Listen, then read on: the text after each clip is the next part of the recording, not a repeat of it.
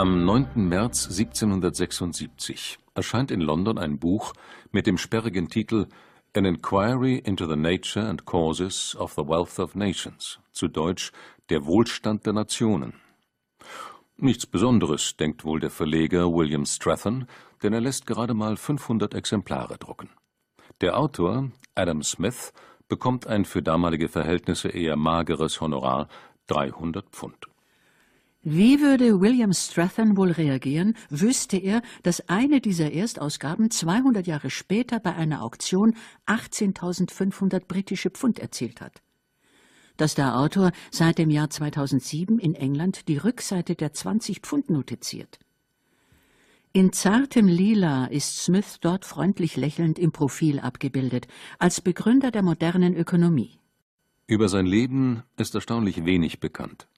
Nicht einmal sein Geburtsdatum wissen wir genau, nur dass er am 5. Juni 1723 in Kirkcaldy in Schottland getauft wird. Sein Vater, ebenfalls ein Adam Smith, ist um diese Zeit bereits seit zwei Monaten tot. Der Junge wird von seiner Mutter, der Tochter eines wohlhabenden Landbesitzers, alleine großgezogen. Sein Leben lang wird sie eine seiner wichtigsten Bezugspersonen bleiben.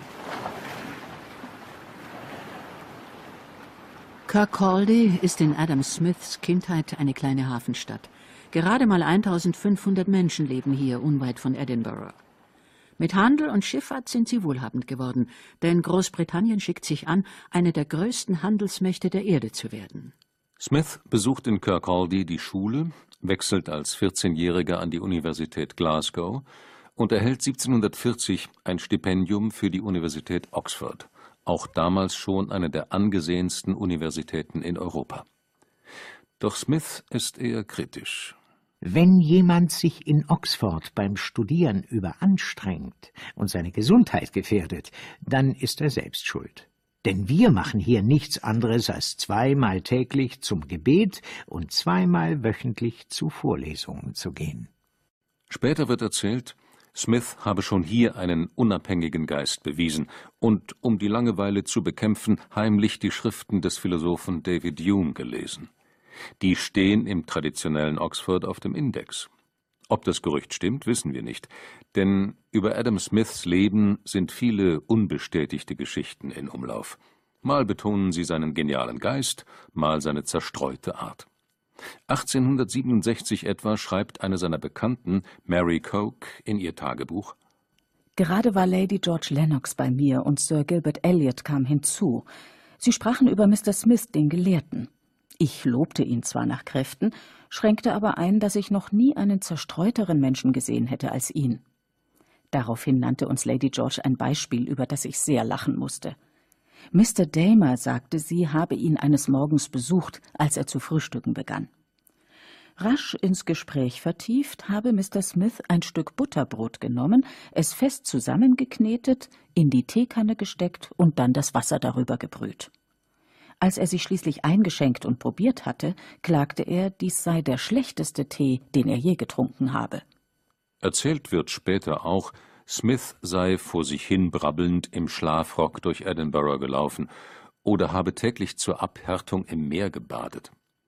Nichts davon ist wirklich belegt. Sicher ist nur, nach drei Jahren Studium in Oxford kehrt Smith 1746 zurück nach Kirkcaldy. Fast acht Tage braucht der 23-Jährige für die beschwerliche Reise in den Norden. Er reist durch ein Land, in dem sich die industrielle Revolution bereits ankündigt. 13 Jahre zuvor, 1733, hat ein Mann namens John Kay das fliegende Weberschiffchen erfunden, einer der ersten von einer ganzen Reihe von Einfällen, die die Industrialisierung befördern werden. Durch bessere Hygiene und Ernährung wächst die Bevölkerung. 1720, drei Jahre bevor Smith geboren wird, leben in England rund fünf Millionen Menschen. 1750 sind es bereits sechs Millionen. 1801, ein Jahrzehnt nach Smiths Tod, werden es über neun Millionen sein. Und ihr Leben wird radikal anders aussehen als das ihrer Vorfahren. Viele dieser Entwicklungen wird Smith später in seinem Werk Wohlstand der Nationen kommentieren.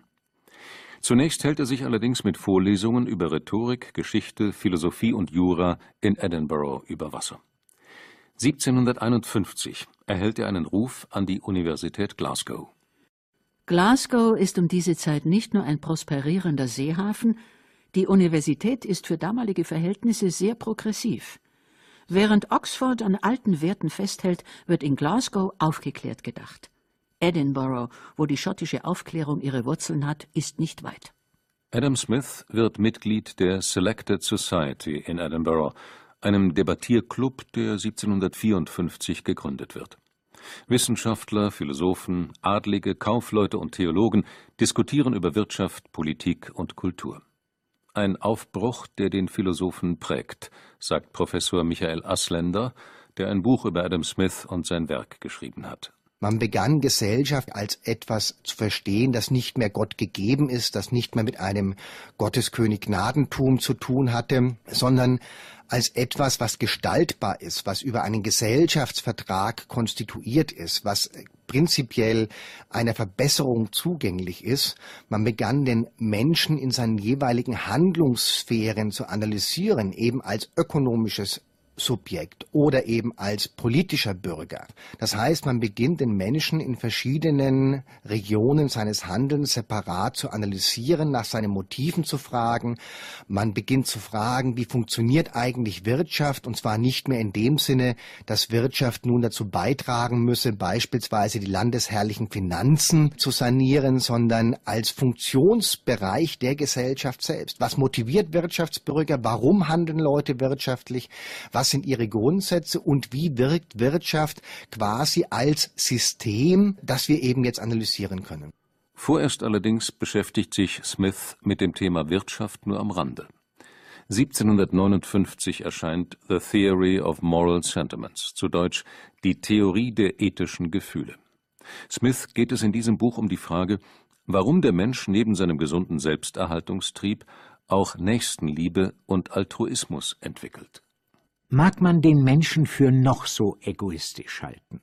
Es liegen doch offenbar gewisse Prinzipien in seiner Natur, die ihn dazu bestimmen, an dem Schicksal anderer Anteil zu nehmen und die ihm selbst die Glückseligkeit dieser anderen zum Bedürfnis machen, obgleich er keinen anderen Vorteil daraus zieht, als das Vergnügen, Zeuge davon zu sein. Behutsamkeit im Umgang mit anderen, Rücksicht, das sind nicht gerade Eigenschaften, die liberale Wirtschaftstheoretiker heute mit Adam Smith verbinden, vor allem weil der Philosoph später auch dem Eigennutz eine wichtige Rolle einräumt. Doch die Theorie der ethischen Gefühle richtet sich klar gegen ein extrem individualistisches Menschenbild, wie es noch Thomas Hobbes ein gutes Jahrhundert zuvor formuliert hat. Das Werk macht Eindruck, selbst in Deutschland. Auch Immanuel Kant, nur ein Jahr jünger als Smith, liest es. Auf dem englischen Buchmarkt verkauft sich das Werk weit besser als erwartet. Der Philosoph David Hume, inzwischen eng mit Adam Smith befreundet, schreibt Ich nehme an, du hast dich schon auf das Schlimmste gefasst gemacht. Ich überbringe dir jetzt die traurige Nachricht, dass dein Buch sehr zu bedauern ist. Denn die Öffentlichkeit scheint geneigt zu sein, es außerordentlich gut aufzunehmen. Die närrischen Leute sind ganz ungeduldig, es zu lesen. Und der Mob der Literati singt bereits lauthals dein Lob. Adam Smith ist fast 40 Jahre alt, als der Erfolg seines Buches ihm ein lukratives Angebot einbringt. Er soll den 17-jährigen Henry Scott, Herzog von Buccleuch, bei dessen Kavalierstour auf den Kontinent begleiten. 300 Pfund Jahresgehalt bietet der Stiefvater des Herzogs dem Philosophen, und nach dem Ende der Reise soll Smith diese 300 Pfund weiterhin jährlich als lebenslange Leibrente erhalten ein großzügiges Angebot. 300 Pfund im Jahr, das ist mehr als Smith an der Universität verdient und mehr als das durchschnittliche Jahreseinkommen eines englischen Kaufmanns. Adam Smith greift zu und reist im Frühjahr 1764 über den Ärmelkanal nach Frankreich. Frankreich ist die Hochburg des Merkantilismus. Die Wirtschaftsform ist unter Ludwig XIV. eingeführt worden und wurde zum Vorbild für absolutistische Monarchen in ganz Europa. Der Staat betreibt staatliche Manufakturen und greift stark in die Wirtschaft ein. Vor allem der Außenhandel wird durch hohe Einfuhrzölle rigoros kontrolliert. Ziel der Regierung ist, nur Rohstoffe einzuführen, denn nach Möglichkeit sollen alle Produkte im eigenen Land in den Staatsbetrieben hergestellt werden und so auch die Kassen des Monarchen füllen. Gerade deshalb ist der Merkantilismus in Frankreich nicht unumstritten. In seinem Buch Wohlstand der Nationen wird Smith später eine Antithese zur merkantilistischen Wirtschaftsform entwickeln, sich klar zum Freihandel bekennen und nicht nur Frankreich, sondern auch Großbritannien heftig kritisieren. Obwohl die englische Wirtschaftspolitik weit liberaler ist als die französische, mischt sich der Staat auch auf der Insel mit hohen Einfuhrzöllen und rigiden Importbeschränkungen in das Wirtschaftsgeschehen ein. Smith schreibt Ein Familienvater, der weitsichtig handelt, folgt dem Grundsatz, niemals etwas herzustellen, was er sonst wo billiger einkaufen könnte. So sucht der Schneider seine Schuhe nicht selbst zu machen, er kauft sie vielmehr vom Schuhmacher. Dieser wiederum wird nicht eigenhändig seine Kleider nähen, sondern er lässt sie vom Schneider anfertigen. Alle finden, dass es im eigenen Interesse liegt, ihren Erwerb uneingeschränkt auf das Gebiet zu verlegen, auf dem sie ihren Nachbarn überlegen sind, und den übrigen Bedarf mit einem Teil ihres Erzeugnisses oder was dasselbe ist, mit deren Erlös zu kaufen. Was aber vernünftig im Verhalten einer einzelnen Familie ist, kann für ein mächtiges Königreich kaum töricht sein. Adam Smith stellt fest, dass Arbeitsteilung den Wohlstand der Gemeinschaft fördert. Und begrenzt wird die Möglichkeit zur Arbeitsteilung natürlich durch die Größe des Marktes. Je größer der Markt, desto sinnvoller die Spezialisierung auf ein einzelnes Gewerbe. Nachdem der Markt nun normalerweise nicht größer wird, zumindest der Binnenmarkt, plädiert Adam Smith eben für die Ausweitung der Märkte und damit für den freien Handel. Das ist eine logische Konsequenz seiner ökonomischen Überlegungen. Und wenn man diese beiden Punkte zusammennimmt, dann tritt er natürlich ein für ein liberales Wirtschaftssystem, er tritt ein gegen Zollschranken, er tritt ein gegen Zunftbeschränkungen, gegen staatliche Maßnahmen, weil er eben glaubt, dass diese Form der Freiheit den Wohlstand aller zugutekommt. 1764 lässt sich Smith mit seinem Schützling, dem Herzog von Buccleuch, in Toulouse nieder und langweilt sich offenbar schrecklich. In einem Brief an David Hume klagt er Verglichen mit dem hier und jetzt hatte ich in Glasgow ein angenehmes, ja regelrecht ausschweifendes Leben geführt. Ich schreibe schon ein Buch, um mir die Zeit zu vertreiben. Sei versichert, dass ich so gut wie nichts zu tun habe. Zu Beginn seiner Frankreich-Reise ist er zunächst mal sehr enttäuscht, weil er sich eigentlich mehr vorgestellt hat. Er hat eine ganze Reihe von Empfehlungsschreiben dabei und am Anfang will die Sache nicht so recht vorwärts gehen. Aber dann hat er doch Kontakt zu allen, kann man sagen, namhaften Vertretern der französischen Philosophie und des französischen Geisteslebens seiner Zeit. Adam Smith lernt Voltaire kennen, Denis Diderot, Jean d'Alembert und Turgot, der später vergeblich versuchen wird, die Staatsfinanzen unter Ludwig XVI. in den Griff zu bekommen. Außerdem trifft er François Quesnay, der das Tableau économique veröffentlicht hat, die erste schematische Darstellung des Wirtschaftskreislaufs. Ziemlich sicher ist, dass Smith in Frankreich damit beginnt, sich intensiv mit dem Thema Wirtschaft auseinanderzusetzen. Im 19. Jahrhundert werden einige Forscher sogar behaupten, Smith habe zu diesem Zeitpunkt seine Meinung geändert und sich anders als in der Theorie der ethischen Gefühle strikt einer Theorie des Eigennutzes zugewendet. Das Adam-Smith-Problem wird man diese Diskussion später nennen. Professor Michael Asländer bezweifelt jedoch einen Sinneswandel. Da sprechen eine Reihe Gründe dagegen. Einmal die Werksgeschichte, das letzte Werk, um das er sich gekümmert hat, um eine Neuauflage, Theory of Moral Sentiments. Dort hat er auch dezidiert jene Kapitel, die sich mit dem Eigennutz beschäftigen, nochmals überarbeitet und in dieser Form auch weiterhin als Bestandteil der Theory of Moral Sentiments beibehalten. Das ist der eine Punkt. Der andere Punkt, es gibt natürlich auch im Wealth of Nations immer wieder Passagen, wo der Moralphilosoph Adam Smith dazu aufruft, sich eben nicht nur am Eigennutzen zu orientieren. 1766 findet die Tour durch Frankreich und die Schweiz ein jähes Ende. Der Bruder des Herzogs von Buccleuch, der sich zu der kleinen Reisegesellschaft gesellt hat, stirbt in Paris und Smith kehrt mit seinem untröstlichen Schützling vorzeitig nach England zurück. In England warten 300 Pfund Leibrente jährlich auf den Philosophen. Damit kann er sich bequem nach Kirkcaldy zu seiner alternden Mutter zurückziehen. Bis zu deren Tod 1784 wird er mit ihr und einer Cousine zusammenleben. Frauen haben ansonsten, soweit wir wissen, keine große Rolle in seinem Leben gespielt. Die Tage verlaufen geruhsam. An David Hume schreibt er Ich betreibe vor allem Forschung, in die ich mich nun seit einem Monat vertieft habe. Zur Ablenkung dienen mir lange Spaziergänge am Meer. Danach kannst du dir ausmalen, wie ich meine Zeit verbringe. Insgesamt fühle ich mich jedoch äußerst wohl, ja wirklich ruhig und zufrieden, mehr vielleicht als jemals zuvor in diesem Leben. Die Forschung, von der Adam Smith spricht, wird unmittelbar in sein Buch Wohlstand der Nationen einfließen. Neun Jahre lang arbeitet Smith an diesem Werk. Unterdessen entwickelt sich England in rasantem Tempo. Mitte des 18. Jahrhunderts beginnen Privatleute mit der Begradigung von Flüssen. Sie investieren in den Bau von Kanälen und Fernstraßen. Schon bald brauchen Kutschen von Birmingham nach London nicht mehr zwei Tage, sondern lediglich 19 Stunden. Die bessere Infrastruktur macht Kaufleuten und Händlern das Leben einfacher.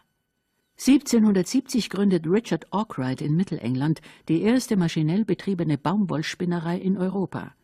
In einer Werkstatt an der Universität Glasgow baut James Watt an seiner Dampfmaschine, die die Produktion von Waren revolutionieren wird. Aus Landarbeitern und Bauern werden Arbeiter. Adam Smith spickt sein Werk, das am Ende über tausend Seiten haben wird, mit vielen Beobachtungen und ungeheurem Detailwissen, sowie einigen Spitzen auf die englische Wirtschaftspolitik.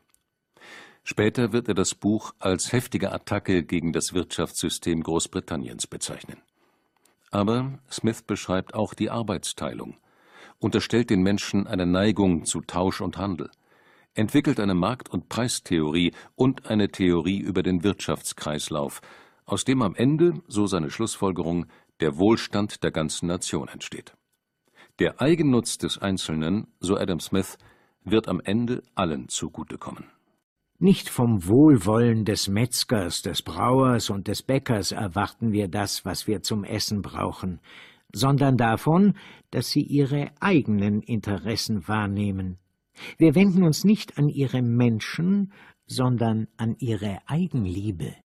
Das ist es, das Zitat, das Adam Smith bis heute zum Urvater aller Wirtschaftsliberalen gemacht hat, zum Vordenker der Anhänger der freien Marktwirtschaft. Eine unsichtbare Hand, so argumentiert er, werde am Ende schon alles zu einem harmonischen Ganzen zusammenfügen. Die unsichtbare Hand, bis heute eine der bekanntesten Metaphern in der Wirtschaftswissenschaft. Im Wohlstand der Nationen kommt sie allerdings nur ein einziges Mal vor. Und viel wichtiger, bereits Jahre vorher hat Smith diese Metapher in der Theorie der ethischen Gefühle verwendet. Da allerdings hat die unsichtbare Hand nicht viel mit Eigennutz zu tun, sondern beschreibt eher die Tatsache, dass der reiche Grundbesitzer am Ende auch für den Wohlstand seiner Arbeiter sorgt. Smith muss also vielschichtig interpretiert werden. Der Mensch für Adam Smith ist aufgespannt durch zwei wenn Sie so wollen, Grundeigenschaften. Einmal die Grundeigenschaften nach dem eigenen Vorteil zu streben. Das ist ein natürlicher Antrieb des Menschen. Das treibt ihn zum Wirtschaften. Zum anderen wird das aber begrenzt durch seinen natürlichen Hang, so zu handeln, dass das Handeln zustimmungsfähig ist, also von einem unparteiischen Zuschauer gebilligt werden kann. Und dabei geht er so weit zu sagen, es geht nicht nur darum, dass dieses Handeln faktisch gebilligt wird, sondern dass wir uns dieser Zustimmung der Allgemeinheit selbst auch würdig erweisen wollen. Und diese beiden Antriebe, das ist das Spannungsfeld, in dem sich menschliches Handeln für Adam Smith abspielt. Der Wohlstand der Nationen erscheint 1776, wenige Monate bevor sich die amerikanischen Kolonien vom englischen Mutterland lossagen. Dass Adam Smith klar mit der amerikanischen Unabhängigkeitserklärung sympathisierte, nehmen ihm englische Politiker offenbar nicht übel. Im Januar 1778 bietet ihm der englische Premierminister den Posten eines Zollrevisors in Edinburgh an. Ironie der Geschichte, ausgerechnet Smith, der Anhänger des Freihandels, geht in den Staatsdienst, jagt Schmuggler und treibt Zölle ein. Man darf sich das so nicht vorstellen, wie man das heute tut. Also er wurde Zollrevisor und hatte den Handel in Schottland zu überwachen. Und er macht sich auch an vielen Stellen, auch in seinen Briefen, Gedanken darüber. Etwa eine Woche nach meiner Ernennung zum Zollkommissar sah ich die Liste der verbotenen Güter durch, die in jedem Zollamt aushängt und die von Ihnen durchaus beachtet werden sollte, und prüfte meine Ausstattung um zu meinem großen Erstaunen festzustellen, dass ich kaum einen Kragen, eine Krawatte, ein paar Manschetten oder ein Taschentuch besaß, die nicht in Großbritannien zu tragen oder zu benutzen verboten waren. Um ein Exempel zu statuieren, verbrannte ich kurzerhand alles. Ich möchte Ihnen und Ihrer Frau Gemahlin nicht raten, Ihre Garderobe oder Ihr Mobiliar zu überprüfen, falls Sie nicht in ein ähnliches Schlamassel geraten wollen.